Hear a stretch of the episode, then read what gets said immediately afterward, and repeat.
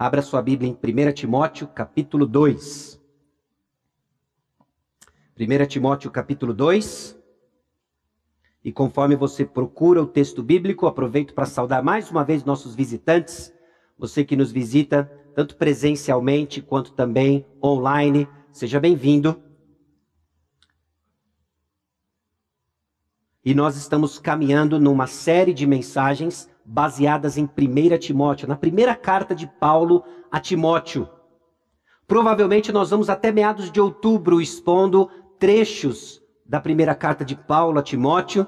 Lembre-se que se trata de uma carta missionária, no sentido de que é um plantador de igreja se comunicando a um pastor que ele indicou para ficar numa igreja, nós estamos entendendo o contexto histórico e tirando lições valiosas sobre essa carta que foi escrita para que saibamos como nos portar quando nos juntamos como seguidores de Cristo para adoração e então quando nos espalhamos para servir o Senhor durante a semana. Tem três pontos importantes nessa série que eu espero que fique bem claro para nós ao longo do processo nós estamos vendo a importância da doutrina da igreja. Irmãos, o estudo da eclesiologia, a doutrina referente à igreja, importa. Importa porque a igreja é o meio estabelecido por Deus para a proclamação do evangelho. Então, a maneira como nós nos organizamos, a maneira como nós nos portamos, precisa ser a luz do Evangelho, precisa ser em referência ao Evangelho. A centralidade da missão da igreja é fazer discípulos para a glória de Deus. Temos martelado isso ao longo do ano de 2020: ser e fazer discípulos. E assim vamos continuar fazendo. A carta também nos desafia a entender a vida da comunidade dos discípulos. Como é a vida daqueles que professam conhecer o Senhor Jesus Cristo? Hoje, em particular, nós abrimos em 1 Timóteo, capítulo 2, versículos 8 a 15, e damos sequência àquilo que nós vimos na semana passada sobre a importância da oração. Antes de tudo, depois de apontar a necessidade de defendermos o evangelho, o apóstolo Paulo coloca prioridade na oração. A prioridade da oração. Bom, esse texto nos encontra numa confusão histórica, meus irmãos. Pensa em textos controversos da Bíblia. Nós vivemos em dias muito sensíveis a uma porção de declarações de verdade absoluta que a palavra de Deus faz. E a passagem de hoje, em particular, toca num ponto nevrálgico da nossa sociedade. Falando de uma visão distorcida da mulher ao longo da história, nós nos encontramos hoje para entender 1 Timóteo capítulo 2, versículos 8 a 15. Num contexto em que não muito tempo atrás a mulher tinha uma visão, a, o papel da mulher tinha uma visão distorcida na história. Se nós voltarmos inclusive para a Idade Média, a discussão se a mulher tinha ou não alma, hoje coisas que nós olhamos e vemos como um absurdo e reconhecemos de que o papel da mulher, a mulher em si, sempre teve uma visão distorcida ao longo da história. Curioso é que as propostas de correção trouxeram distorções novas. Não só no movimento pendular, de trazer algo que é desse lado para cá, trazendo novas distorções, mas é mentira acima de mentira.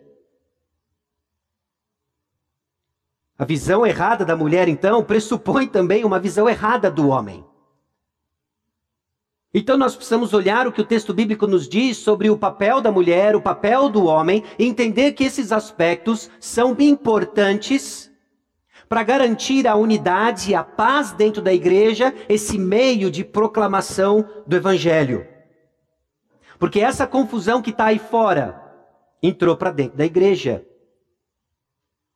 Essa confusão entrou dentro da igreja e hoje nós vemos cristãos confusos com relação ao papel da mulher, papel do homem, sua função dentro da igreja, ou então tratando com desprezo como se não fosse um assunto importante. Meus irmãos, o papel do homem, o papel da mulher importa. Importa tanto que Deus dedica quase um capítulo inteiro para expor para nós como a igreja deve se comportar referente ao papel do homem, papel da mulher. Refletindo sobre esse assunto, eu quero ler para os irmãos um parágrafo escrito por um pastor chamado Mark Dever. E ele escreve e analisa a situação histórica dessa revolução sexual e seu impacto dentro da igreja. Preste atenção que diz a citação desse pastor. A revolução mais importante do último século foi a revolução sexual. Contracepção substituiu a concepção. Prazer foi separado da responsabilidade.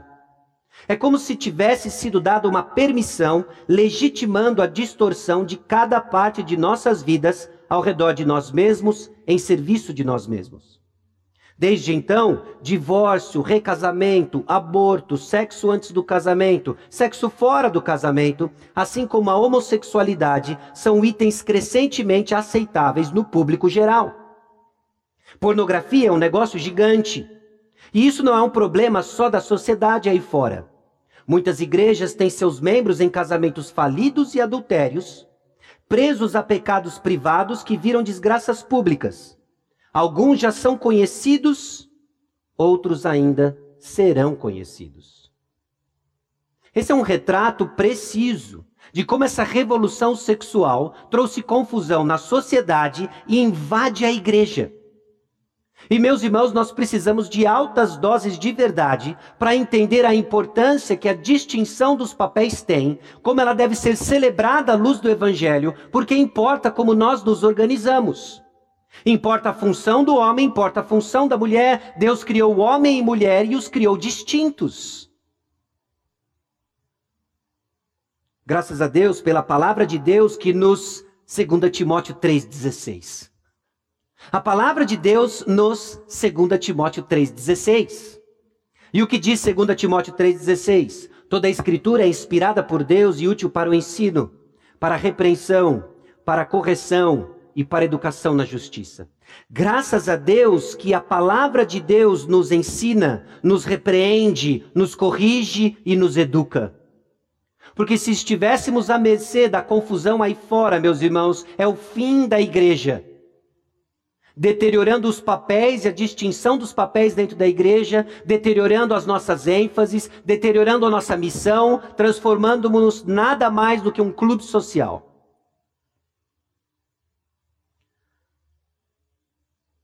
Bom, obviamente, essa passagem nos encontra também num contexto histórico da vida da nossa igreja. Louvado seja o Senhor pela vida de mulheres que, ao longo dos anos, têm buscado viver para o Senhor no contexto onde o Senhor lhe colocou. Louvado seja o Senhor por isso. Então a passagem hoje vem para afirmar caminhos, repreender, corrigir, nos encorajar a seguir levantando a verdade bíblica que nos é dada a luz do Evangelho para nos fazer um meio preciso de proclamação das boas novas. 1 Timóteo capítulo 2, versículos 8 a 15. Acontece num contexto sobre oração, agora aplicado diretamente aos homens. Então, se na semana passada nós ah, fomos exortados, nós fomos confrontados, nós fomos encorajados à oração, a passagem de hoje agora é específico aos homens. Homens aqui, não H maiúsculo, homens aqui XY, ok? Aos homens.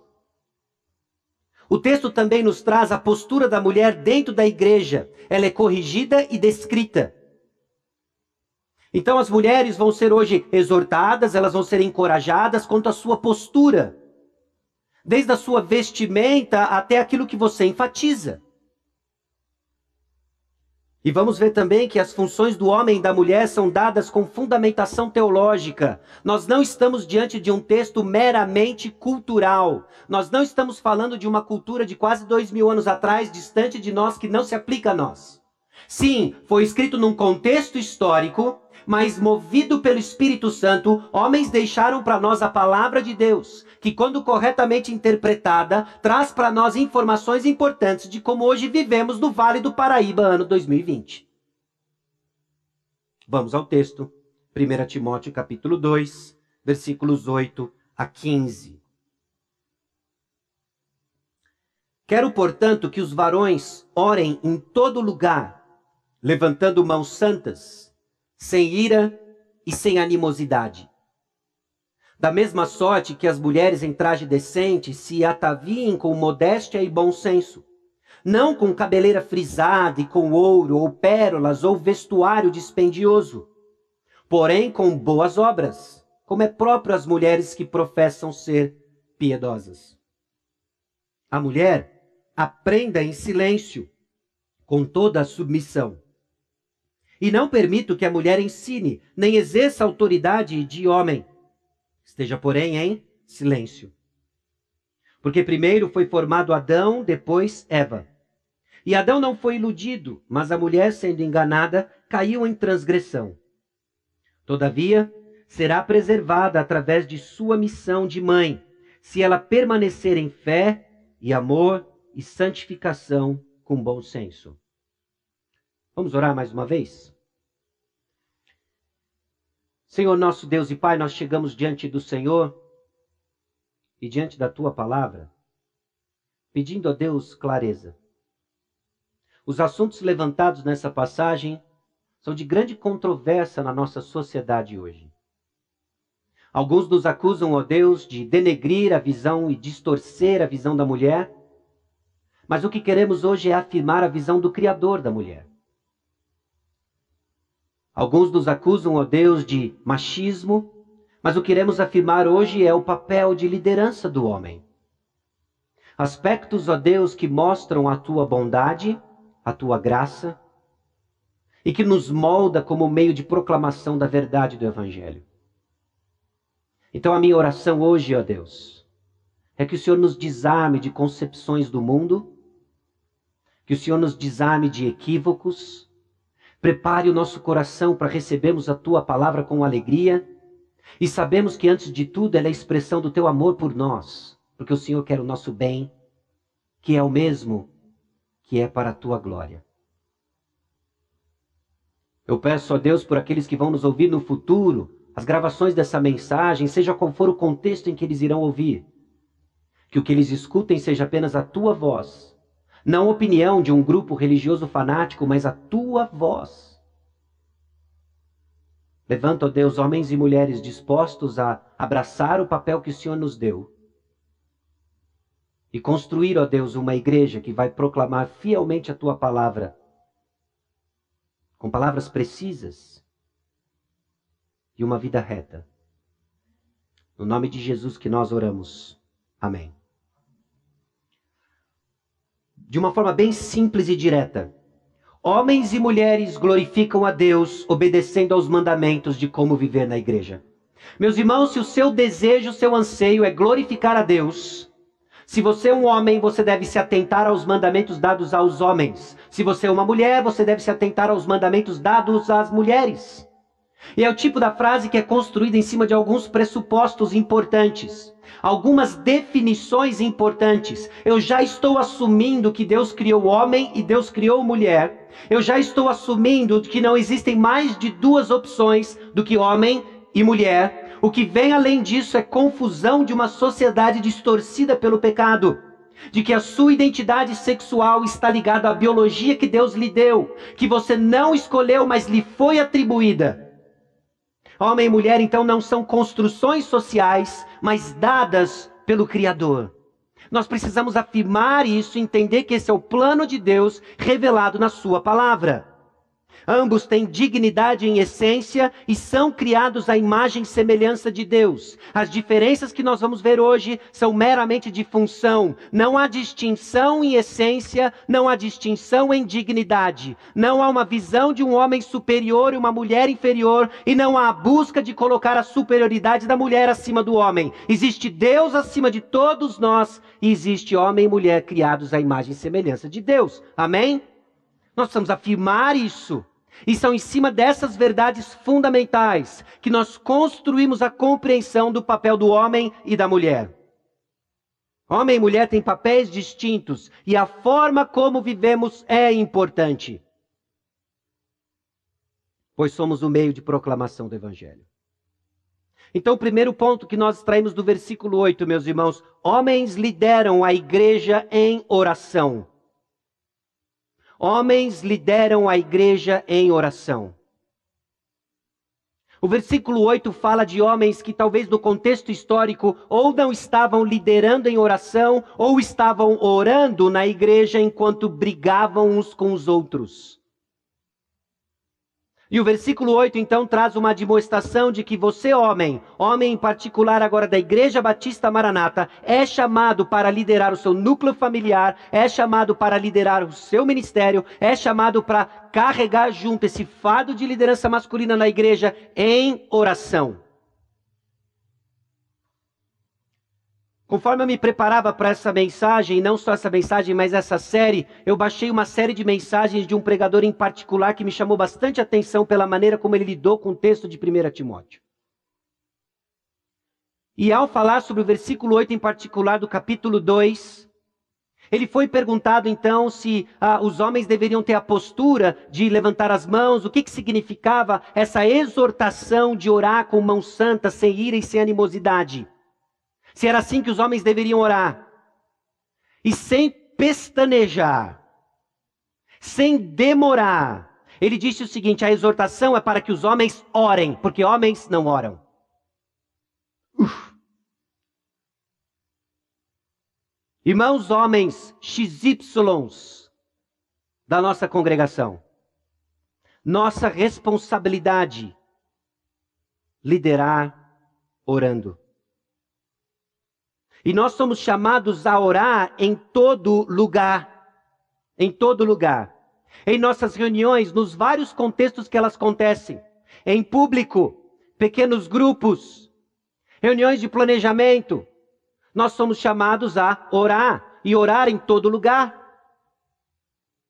É curioso que não é incomum quando nós nos reunimos e nós falamos o seguinte, ok? Aquele início do silêncio constrangedor. Quem quer orar?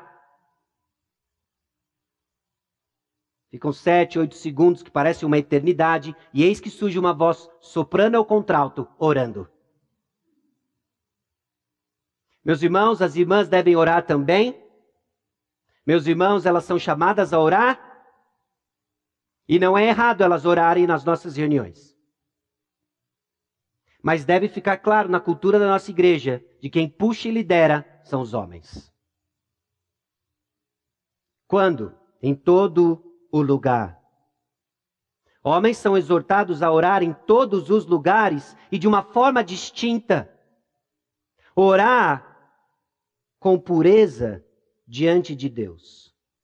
Quando o apóstolo Paulo cita e, e diz levantando mãos santas, não é necessariamente a sua postura física de levantar as mãos, isso faz parte, você tem a liberdade. Aliás, se você for fazer um estudo específico das posturas de oração, você vai ver gente orando com as mãos levantadas, você vai ver profetas orando em posição fetal, você vai ver gente orando enquanto anda e caminha, você vai ver gente orando pela janela, você vai ver gente orando de todas as formas, até de joelhos. Mas o que o apóstolo Paulo nos chama a atenção aqui é de que levantar as mãos e levantar mãos santas Trata-se de pureza diante de Deus. Salmo capítulo 24, versículos 3 e 4 diz o seguinte: Quem há, desculpa, quem subirá ao monte do Senhor? Quem há de permanecer no seu santo lugar? O que é limpo de mãos e puro de coração, que não entrega sua alma à falsidade, nem jura dolosamente. Salmo 26, versículos 6 e 7 traz algo semelhante. Lavo as mãos na inocência, e assim andarei, Senhor, ao redor do teu altar, para entoar com voz alta os louvores e proclamar as tuas maravilhas todas. Então, quando nos reunimos para orar e quando nós nos reunimos e vemos homens tomando a liderança de oração, a postura de santidade. Pergunta: existe pecado deliberado e não arrependido em minha vida? Ao você, homem, se preparar para liderar o núcleo que for em oração, a pergunta é a seguinte: existe pecado deliberado e não arrependido em minha vida? E se a resposta é sim, a atitude não é simplesmente então eu não oro. Se a resposta é sim, é resolva logo diante do Senhor e ore. Grande parte, meus irmãos, da nossa apatia no serviço do Senhor vem de consciências pesadas diante de Deus. Jovens tomados de imoralidade que não se sentem dignos do serviço do Senhor. Homens com vidas duplas, marcados por omissão, então nos acovardamos do serviço do Senhor. O ponto é o seguinte: confesse, se arrependa e ore. Homens devem orar com pureza diante de Deus, e homens devem orar em paz com todos os homens. É santidade diante de Deus e é paz com os demais homens, sem ira e sem animosidade. Aliás, o contexto onde aparece essa exortação é significativo, porque nós vemos falsos mestres trazendo confusão, trazendo divisão. Meus irmãos homens da Igreja Batista Maranata, nós somos chamados a orar. Orar com a nossa consciência limpa diante do Senhor e orar em harmonia uns com os outros. Então existe algo que mostre que eu não estou reconciliado com meu irmão. Será que existem conflitos não resolvidos? Situações que não foram comunicadas de forma correta e começam a empilhar em nossas costas. E aí nós queremos orar diante de Deus. Essa paz com Deus torna-se artificial se não existe paz uns com os outros, disse certo comentarista. Meus irmãos, isso não é novidade. Paulo não está inaugurando um conceito novo. Mateus capítulo 5, versículos 23 e 24 diz o seguinte: Se, pois, ao trazeres ao altar a tua oferta, ali te lembrares de que teu irmão tem alguma coisa contra ti, deixa perante o altar a tua oferta, vai primeiro reconciliar-te com teu irmão, e então, voltando, faze a tua oferta. Nós temos uma porção de mentiras que nós acreditamos referente à urgência de tratarmos os problemas uns com os outros. Um deles é a questão da ceia. Olha, eu não posso tomar ceia se eu não estiver bem com meu irmão. Então, no dia seguinte à ceia, houve um problema. Você fala, eu tenho um mês para tratar. Eu tenho um mês para tratar isso. Bom, agora na pandemia, quando a ceia está suspensa, então, graças a Deus, eu posso ficar seis meses brigado com quem eu quiser. Não, meus irmãos, há uma urgência no trato disso quando nos aproximamos diante de Deus com nossas mãos santas, sem ira, sem animosidade. Nós somos chamados à oração, homens. E retos diante de Deus e reconciliados uns com os outros. Meus irmãos, há uma razão porque existe o versículo 8 no capítulo 2 de 1 Timóteo. Isso vai ser abençoador para a nossa igreja e fundamental na nossa tarefa de defesa do Evangelho e proclamação do Evangelho. Homens lideram a igreja em oração. Eu posso ouvir um amém com tenores e baixos? Né? Okay. Fuscado pela máscara, mas ainda com o poder do Espírito. Amém?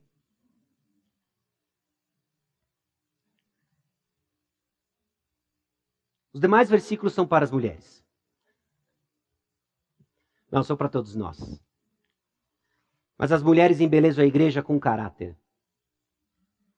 Mulheres embelezam a igreja com caráter. Paulo começa a tratar de mulheres que, por alguma razão, estavam causando na igreja. E aqui eu quero usar um termo bem contemporâneo sobre esse causar na igreja, em dois aspectos que é a atenção do apóstolo Paulo e que não é diferente do nosso contexto. Mulheres não devem ser conhecidas pela sua capacidade de criar confusão, arrumando o barraco. É triste quando nós escutamos de confusões e alguém solta: olha, precisa colocar um homem lá para pôr ordem naquilo. Isso deveria causar no nosso meio vergonha, porque nós não estamos embelezando a igreja com um caráter e uma boa comunicação. Então essas mulheres estavam causando, seja pela confusão ou seja pela sensualidade, chamando atenção para si e não para Deus. Ao invés de vestir-se com modéstia, eram mulheres que estavam importando o estilo de vida e vestimenta do seu contexto promíscuo e fazendo das suas vestimentas um objeto de atração para si mesma ou de declaração de status social. Isso é tanto quanto forte E não é a única preocupação de Paulo com relação ao contexto específico de Éfeso, porque ele repete isso no contexto de Creta. Em Tito capítulo 2, versículo 5. Ao encorajar as mulheres mais velhas a ensinarem as mais novas, elas deveriam ensiná-las a serem sensatas, honestas, boas donas de casa, bondosas, sujeitas ao marido, para que a palavra de Deus não seja difamada. Também a preocupação do apóstolo Pedro. Ambos movidos pelo Espírito Santo, ele deixa para nós em 1 Pedro capítulo 3, versículos 3 e 4. Não seja o adorno da esposa o que é exterior, como frisado de cabelos, adereços de ouro, aparato de vestuário. Seja, porém, o homem interior do coração, unido ao incorruptível trajo de um espírito manso e tranquilo, que é de grande valor diante de Deus. Ou seja, meus irmãos, a postura da mulher comunica algo dentro e fora da igreja.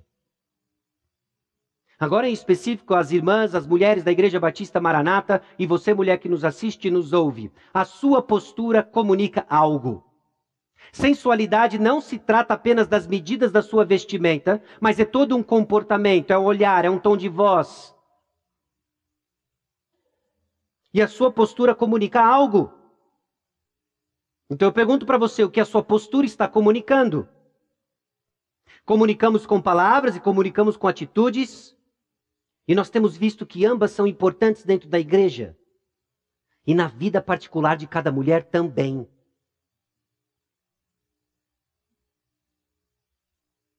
Então, sua aparência deve atrair pessoas para Cristo, não para si mesma. E o apóstolo Paulo agora trata do aspecto da vestimenta da mulher em dois pontos importantes que tenta você, mulher, a chamar atenção para si mesma e não para Cristo. E tem a ver com sensualidade, tem a ver com status. Suas roupas fazem uma declaração. E ela tem que ser Cristo. Não com sensual, não com atraente você é, não com abastada você é financeiramente, deve ser Cristo. A palavra modéstia toca sim definições e contornos de significados sexuais. E o primeiro aspecto então dessas roupas que chama atenção para si é a sensualidade. Note, mulher, você não deve ter a mentalidade feminina ao escolher a sua roupa. Inclusive a gente brinca com isso, né? Que as mulheres se vestem para elas mesmas. Elas se produzem para o retiro de mulheres. Não é? Ai, amiga, onde você comprou essa blusinha? Tem alguma promoção que eu não estou sabendo? Ah, eu esqueci o lugar, porque você não vai revelar a sua fonte. Próximo domingo você pode estar com a mesma. Já pensou que horror? Você chegar e mesma blusa. Mas note, quando o homem olha a sua roupa, ele vê diferente. Quando as mulheres se vestem para chamar a atenção dos homens, eles não ficam curiosos para saber onde você comprou essa blusinha top. Ele não quer saber aonde você comprou, quem sabe para comprar para a mãe dele também, ou para a esposa dele, ou para a filha. Ele vai pensar outra coisa. Se você estivesse vestindo para chamar a atenção dos homens, ele vai prestar atenção em outras coisas. Que tal amar o seu irmão em Cristo na luta dele por santidade? E vestir-se não para atrair atenção para o seu corpo, mas de tal maneira que traduza a glória de Deus. Eu não vou entrar em detalhes do seu decote, eu não vou entrar em detalhes do tamanho da sua saia. Tudo isso se torna no nosso coração perverso farisaísmo. Mas você precisa entender que a sua vestimenta é uma questão do seu coração. A boca fala do que está cheio o coração. Você se veste de acordo com o que está cheio o seu coração. Então não limite sensualidade a certas partes do seu corpo. Ah, desde que eu esteja tampando certas partes, eu estou me vestindo de forma modesta. Existem partes que devem ser preservadas apenas para o seu marido e ninguém mais. E elas não devem ser mostradas para ninguém mais. Então não pergunte o que irá me deixar mais atraente. E aqui eu faço uma distinção, obviamente, entre aquelas mulheres que estão solteiras e as mulheres casadas. As mulheres casadas não entreguem nada que pertence ao seu marido aos olhos de outros homens. E você, mulher solteira, cuidado com a roupa que você veste, porque a roupa que você veste vai atrair algumas pestes. O homem de Deus não está atrás de um corpo esculpido. O homem de Deus não está atrás apenas de um violão. O homem de Deus está atrás de um caráter. E tudo que realmente importa para atrair um homem de Deus não vai ser conhecido à primeira vista, nem numa segunda olhada. Vai ser observando a sua vida. Essas coisas são importantes. Então pergunte o que eu posso vestir que melhor demonstra um coração humilde e devoto a Deus. Essas são as, as exortações que move o apóstolo Paulo nos versículos 9 e 10. E, obviamente, no seu contexto, quando ele fala de cabeleira frisada, com ouro, pérolas ou vestiário dispendioso, tudo num contexto onde esses adereços comunicavam algo que não a transformação do evangelho. Você vai ter que se perguntar como que a sua vestimenta, como que a sua postura vai traduzir a transformação de Cristo operada no seu coração. Não use a liberdade que você tem em Jesus Cristo para dar ocasião à carne, a sua e do seu irmão. Essas roupas também faziam declarações de status. Em Éfeso, algumas mulheres se vestiam para fazer uma declaração social, para afirmar a sua posição superior às outras mulheres. Bom que suas roupas e estilo chamem atenção para a transformação que Cristo operou em você.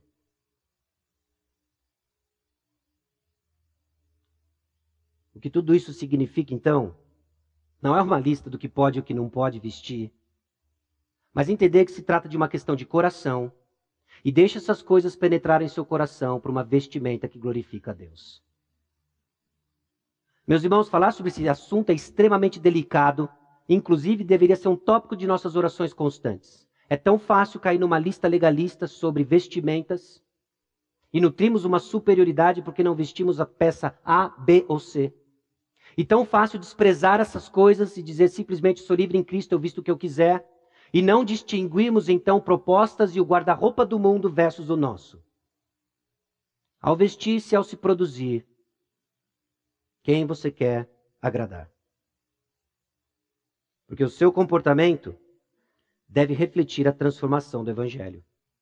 Que também não é uma novidade, nós estamos apenas aplicando para a questão das roupas e vestimentas.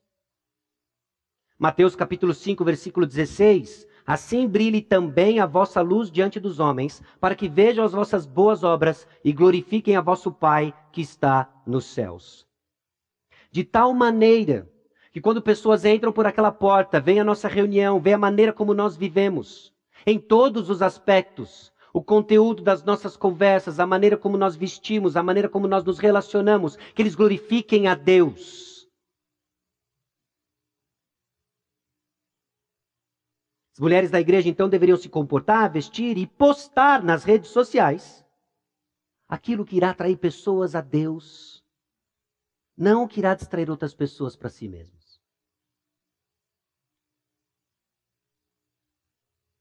Não tem o que você posta na internet aqui no texto. Mas você consegue perceber como isso está relacionado também com o seu coração.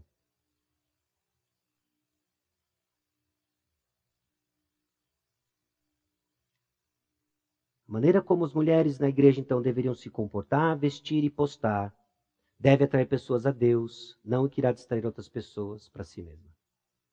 Meus irmãos, é perverso a cultura dos likes, dos compartilhares, essas coisas todas na internet e o que faz isso no seu coração. É uma cilada. É uma cilada. Três, os papéis dos homens e mulheres são atribuídos pela palavra de Deus. Não é o pastor Sacha que está dizendo essas coisas, espero eu. Não é a tradição da nossa igreja ao longo dos últimos trinta e poucos anos com o pastor Edson. Não é a nossa tradição batista. Não é esses evangélicos obtusos. O que, irá, o que irá distribuir os papéis, o que vai atribuir os papéis do homem e da mulher é a palavra de Deus. O contexto é extremamente confuso de certas mulheres na igreja de Éfeso. Em 2 Timóteo capítulo 3, versículo 6, nós lemos o seguinte: Pois entre estes se encontram os que penetram sorrateiramente nas casas e conseguem cativar mulherinhas, sobrecarregadas de pecados, conduzidas de várias paixões. Você começa a perceber como esse negócio de vestimenta não é trivial e periférico, porque revela uma paixão no coração que torna você suscetível ao engano. Algumas delas foram cativadas pelo falso ensino e agora elas começam a causar na igreja. Elas começam a, a, usar o seu discurso, elas começam a influenciar, a ocupar posições de ensino que está distorcendo o evangelho. Porque elas estão cheias não de Cristo, mas de paixões. E isso é evidente desde a roupa que ela escolhe, até a bijuteria que ela coloca, ou as joias que ela coloca, e o seu discurso.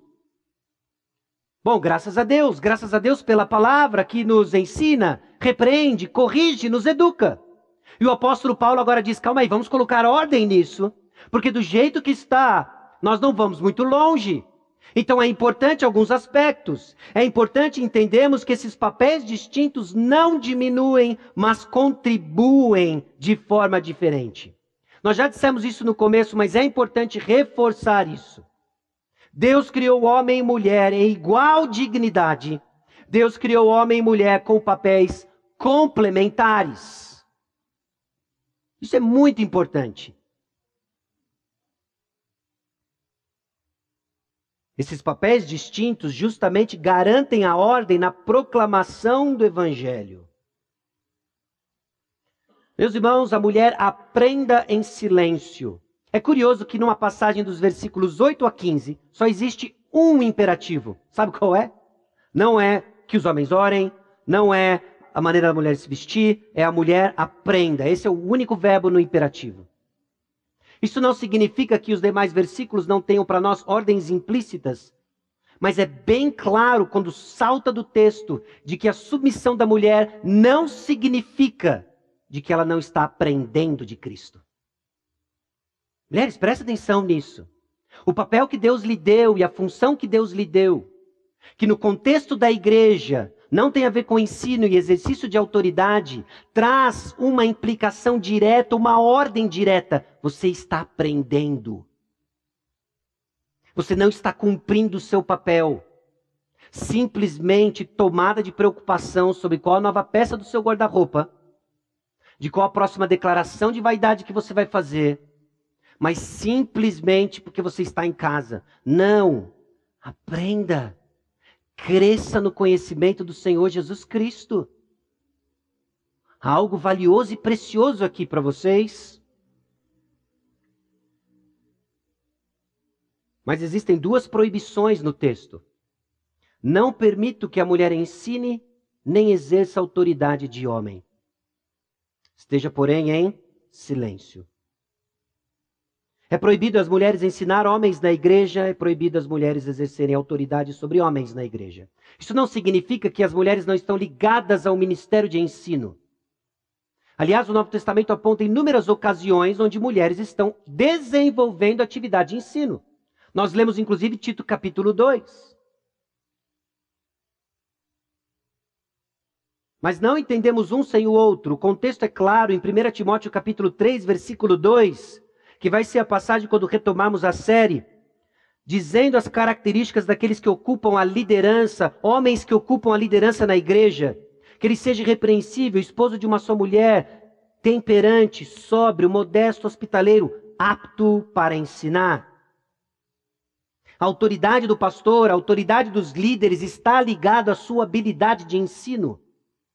Autoridade e ensino andam juntos e devem ser prefigurados pela figura masculina dentro da igreja. Agora é curioso também, eu fiquei extremamente curioso sobre aprenda em silêncio. O que é esse silêncio? Porque é uma palavra forte, né? Dá a impressão de que, olha, passou pela porta, muda. Agora nós vamos adotar máscara para sempre. Nós vamos ficar em silêncio. Não é?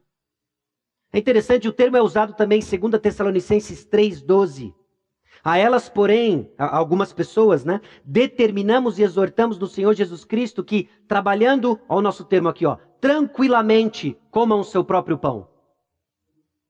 Então não se está falando simplesmente da emissão ou não de som, se você pode abrir a boca para falar algo ou não, porque nós vemos mulheres do Novo Testamento orando, em passagens também controversas profetizando, mas está lá.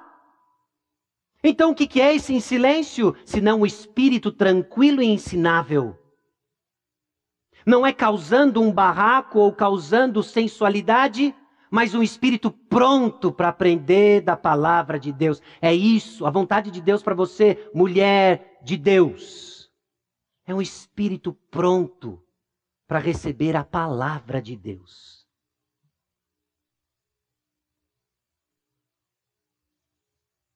Bom, a mulher tem a permissão e até a responsabilidade de ensinar em vários contextos. Mas quando a igreja se reúne, não em não sobre homens. Interessante isso. Mas a fundamentação do, do apóstolo Paulo não é cultural. Ela é teológica. Razão que ele fundamenta de que os homens que devem estar exercendo o papel de ensino e liderança e que as mulheres devem ter esse espírito tranquilo e manso aprendendo da palavra de Deus não tem a ver com a cultura de Éfeso e que hoje os tempos mudaram, Sacha.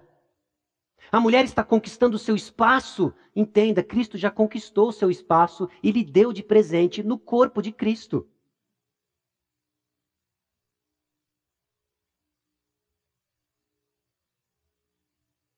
Então, duas perguntas para ajudar a gente a tomar decisões práticas sobre o lugar da mulher, inclusive no seu ministério de ensino, quando que é apropriado ou não. Considere o seguinte: conforme a mulher ensina, ela reflete o padrão de Deus nas Escrituras? Ou ela está exercendo autoridade sobre homens? Ela reforça as prioridades de Deus na casa? Duas perguntas que nos ajudam a navegar com flexibilidade, com graça e atentos ao que a palavra de Deus nos chama a fazer. Porque a autoridade de Deus foi dada ao homem e Satanás distorce isso. A fundamentação então do apóstolo Paulo nos versículos 13 e 14, porque primeiro foi formado Adão, depois Eva.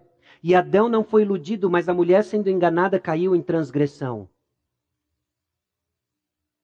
Então a sua fundamentação volta lá para Gênesis capítulo 1, capítulo 2 e capítulo 3. Daí que é importante entendermos que essas coisas não se trata simplesmente de uma preferência cultural, mas nós estamos declarando uma história. Você sabe por que, que os homens assumem a liderança na nossa igreja? Porque Deus criou primeiro Adão e depois Eva. Você sabe por que, que homens que ensinam e exercem autoridade sobre a igreja, e mulheres não ensinam com autoridade sobre a igreja, mas ensinam em outros contextos? Porque Adão não foi iludido, mas a mulher sendo enganada caiu em transgressão. A nossa fundamentação, meus irmãos, não é cultural. Não se trata de preferências, mas a maneira como nós nos organizamos grita uma mensagem. E aí vem o versículo 15, que eu estava louco para pular que diz o seguinte: Todavia será preservada através da missão de mãe, se ela permanecer em fé, em amor e santificação, com bom senso. O tradutor foi bem benevolente aqui, porque literalmente é será salva através da sua missão de mãe. E aí nós temos que lidar com esse versículo, que nos ajuda a entender, meus irmãos. Inclusive, esse é o versículo pelo qual essa passagem, um dos versículos, né, mas talvez o mais, que faz essa passagem extremamente controversa. É de entendermos que nenhum versículo deve ser interpretado desligado do seu contexto maior às Escrituras. O apóstolo Paulo não está ensinando salvação pela maternidade. Se fosse, ele cairia numa enorme contradição em 1 Coríntios capítulo 7. Ou então, ao expor Romanos, dizendo: olha, a condição do homem é caída e você, mulher, trate de arrumar um filho logo para ser salva. Então, obviamente, nós não estamos falando da salvação aqui. Mas existe algo aqui. E comentaristas debatem, eu quero colocar para você talvez aquilo que uh, mais me faz sentido quando eu olho para o versículo 15. Salvação aqui, obviamente, não se trata da eternidade da mulher, mas no contexto de engano. A maternidade representa algo que é distinto do seu papel. E de que nós vamos defender o evangelho, nós vamos blindar contra o engano, quando cada um exerce o seu papel com gratidão a Deus. Há quem diga, inclusive, de que se trata de uma menção da maneira como a maternidade reverteu os efeitos da queda, em específico a maternidade de Maria. Bom, teologicamente possível, mas honestamente eu acho meio off do contexto.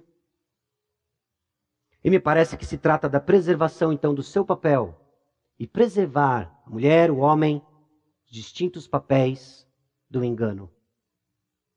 Seja por meio da maternidade ou não, mas na observação do seu papel que Deus lhe deu. Isso é bom e agradável a Deus. Irmãos, importa como nós nos organizamos. Importa quando nós entendemos os cromossomos que Deus nos deu e abraçar a identidade que Ele nos chamou para desenvolver em Cristo Jesus. Que isso comunica uma mensagem importante e poderosa para um mundo que cresce em desordem e confusão, listando hoje dezenas e dezenas de gêneros que não passam de construtos sociais distorcidos pelo pecado e precisam ouvir: homem e mulher Deus criou. E isso é bom. Nós somos iguais em dignidade. E quando abraçamos cada um o seu papel, Deus é glorificado. Homem e mulheres glorificam a Deus, obedecendo aos mandamentos de como viver na igreja. Bom, implicações para o nosso contexto. Obviamente, homens, nós precisamos orar em todo lugar, liderando nossas famílias e igreja. Meus irmãos, o link da reunião de oração está sendo disponibilizado nos grupos da igreja. Conhecendo um pouco como funciona o nosso coração, a nossa euforia, é bem capaz que a reunião vai ser extremamente visitada, eu espero, pelo menos, de que ela seja mais visitada nos próximos dias. E o que vai acontecer com o tempo é que a frequência vai diminuir. E nós precisamos nos lembrar mais uma vez de 1 Timóteo capítulo 2, de nos exortar mutuamente de que o nosso papel não vai mudar com a euforia passando ele permanece. Nós somos chamados a orar. Nós somos chamados a orar. Eu preciso ser lembrado disso. Você, meu irmão, precisa ser lembrado disso. Nós precisamos orar. Sua santificação pessoal impacta seu ministério público. De que quando nós nos juntamos para orar, que levantemos mãos santas. Que pecados privados sejam confessados antes que pela misericórdia de Deus se tornem públicos. E por que misericórdia? Porque eu digo para você, Deus lhe ama tanto, de que se algo deliberado e privado não é tratado, Deus traz à tona. Porque Ele ama você. Então demorou de não tratar o que precisa ser tratado. E a sua harmonia relacional impacta seu relacionamento pessoal com Deus. Nós levantamos mãos sem ira e sem animosidade. Que quando nos juntamos para orar, que não seja com uma porção de conflitos não resolvidos, uma porção de tretas não resolvidas. Mulheres, estar certa diante de Deus é melhor e maior que estar alinhada com a moda. Você precisa crer nisso. Você precisa crer nisso. Você precisa crer que estar alinhada com Deus é melhor e maior que estar alinhada com a moda. O que as pessoas vão pensar? Do que elas vão lhe chamar? Porque você não adere certas posturas de moda, fashion? Deixa eu mudar a pergunta. O que Deus está dizendo sobre o seu guarda-roupa? O que Deus está dizendo sobre o seu coração? É ali que está a questão. Piedade, então, redefine beleza diante de Deus e dos homens piedosos. Você já, você já, você já parou para pensar como que vergonha está associada aos nossos tesouros? Porque simplesmente tem posturas que nós adotamos que não nos envergonha diante de certas pessoas, mas nos envergonha diante de outras. Por quê? Porque isso revela de quem nós realmente prezamos o aplauso.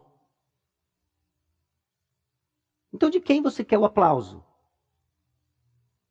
Quando você se veste, quando você se produz. Eu espero que, que a gente está tá mantendo esse, essa reflexão num nível que a gente não vai cair no legalismo, certo? Em que você simplesmente agora vai impor regras e, e referentes a tudo isso sem prestar atenção no seu coração. E longe de nós tratarmos esse assunto com legalismo, mas longe de nós não falarmos sobre esse assunto e cairmos em libertinagem. É importante, o que você veste importa. Sua postura deve ser determinada pela tarefa de proclamação do Evangelho. Então você pode ser uma pedra de tropeço na proclamação do Evangelho, ou você pode ser uma benção na proclamação do Evangelho. E para todos nós, diante de tanta confusão cultural, devemos afirmar a orientação divina. O mundo está muito confuso, meus irmãos. O mundo está extremamente confuso. Eles dizem que não querem ouvir, mas é um bálsamo quando nós afirmamos a verdade. E nós precisamos crer nisso.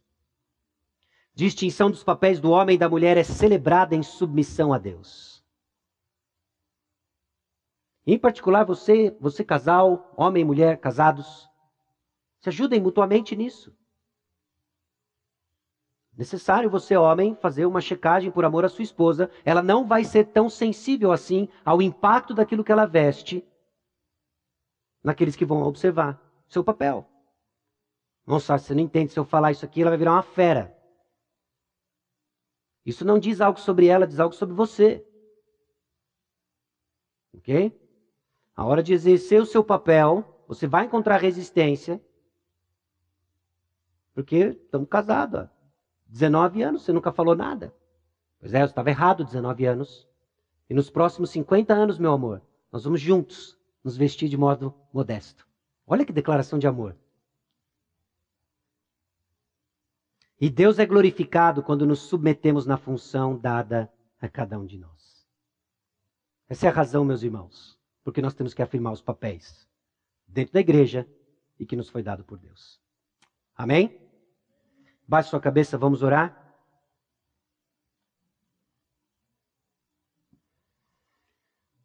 Senhor, nosso Deus e Pai, nós somos gratos ao Senhor porque a tua palavra nos orienta num contexto de grande confusão sobre ser homem, sobre ser mulher. Também é verdade, ó Deus, de que muitos estão sofrendo por ter essa identidade tão básica e fundamental distorcida pelo pecado. Jovens, ó Deus, que têm a sua identidade sexual distorcidas pelo pecado, que sofrem, ó Deus, confusos porque passaram a crer em mentiras. Que sejamos, ó Deus, um ponto de proclamação da verdade. Afirmando, ó Deus, não só a mera confecção biológica que o Senhor nos fez e criou, mas afirmando papéis, ó Deus, que quando bem desempenhados proclamam uma mensagem maior do que nós. De que Cristo é Senhor da igreja, a igreja é submissa a Cristo, que os nossos pecados estão perdoados e estamos sendo progressivamente transformados. Em misericórdia de nós, ó Deus, e, e o que oramos e pedimos é nada mais do que a Sua vontade. Aprendemos, ó Deus, a caminhar em nossos papéis para a honra e glória do Teu nome, em nome de Jesus. Amém.